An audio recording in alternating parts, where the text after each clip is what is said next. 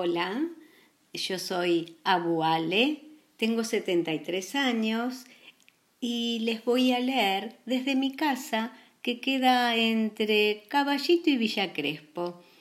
Lo que les voy a leer hoy es la leyenda de la yerba mate y dice así. Ya sí, la luna recorría la noche y la iluminaba con el brillo de su piel miraba hacia la tierra lejana. ¿Qué había más allá de las copas de los árboles? ¿Qué se escondía bajo el techo de la selva? Una noche, la muy curiosa decidió conocer el mundo. Llamó a su hermana Araí, la nube. Bajemos a la tierra, propuso Yací. Pero todos se darán cuenta de que la luna no está en el cielo, le contestó Araí preocupada. Llamaré a tus hermanas, las nubes de tormenta, para que lo cubran, y nadie lo sabrá. Así bajaron la luna y la nube transformadas en dos jovencitas de largos cabellos, se divertían rozando la piel vellosa de las orquídeas y vistiéndose con el encaje de las arañas. No sabían que una terrible amenaza las perseguía. Un enorme yaguareté iba detrás de su rastro. La fiera hambrienta se preparaba para devorarlas. Yací y Araí tenían poderes, pero en el cielo, no en la tierra.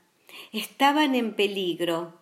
En un instante el tigre, al acecho sobre una rama, se decidió a atacar. A la luz de su propio brillo, Yací lo vio lanzarse contra ella, alcanzó a moverse hacia un costado y casi al mismo tiempo una flecha se clavó contra el costado del tigre. Un anciano guaraní, gran cazador, había visto a las dos hermosas mujeres en peligro. Disparó su arco con habilidad, velocidad y puntería. El yaguareté se levantó herido y trató de atacarlo, pero el indio consiguió rematarlo con un puñal. Sin saberlo, el hombre había salvado a la noche de la oscuridad eterna, había salvado a la mismísima luna. Pero ¿dónde estaban ahora las dos mujeres que había creído defender? ¿Fueron solo un engaño de sus viejos ojos?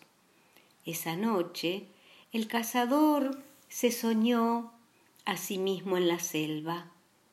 Vio su propia cara, como pasan los sueños, y vio a las muchachas, a Yací, la luna, y Araí, la nube, que estaban ahí mientras él tensaba el arco y le hablaban con sus voces dulces. Defendiste a Yací la luna, dijo la más brillante, tendrás tu premio mañana. Verás junto a tu casa una planta nueva. Se llama Kaa sirve para preparar una bebida que acerca los corazones y aleja la soledad. Cuando el cazador despertó, su rancho estaba rodeado de plantas de caá, la yerba mate. Siguiendo las instrucciones que Yací le dio en el sueño, tostó las hojas, las puso en una calabacita, vertió agua y con una caña muy fina probó la bebida. Era deliciosa. Quiso compartirla con sus hermanos de tribu y de mano en mano el mate fue pasando por primera vez. Así nació el mate, el premio de Yací, la luna agradecida, al pueblo guaraní.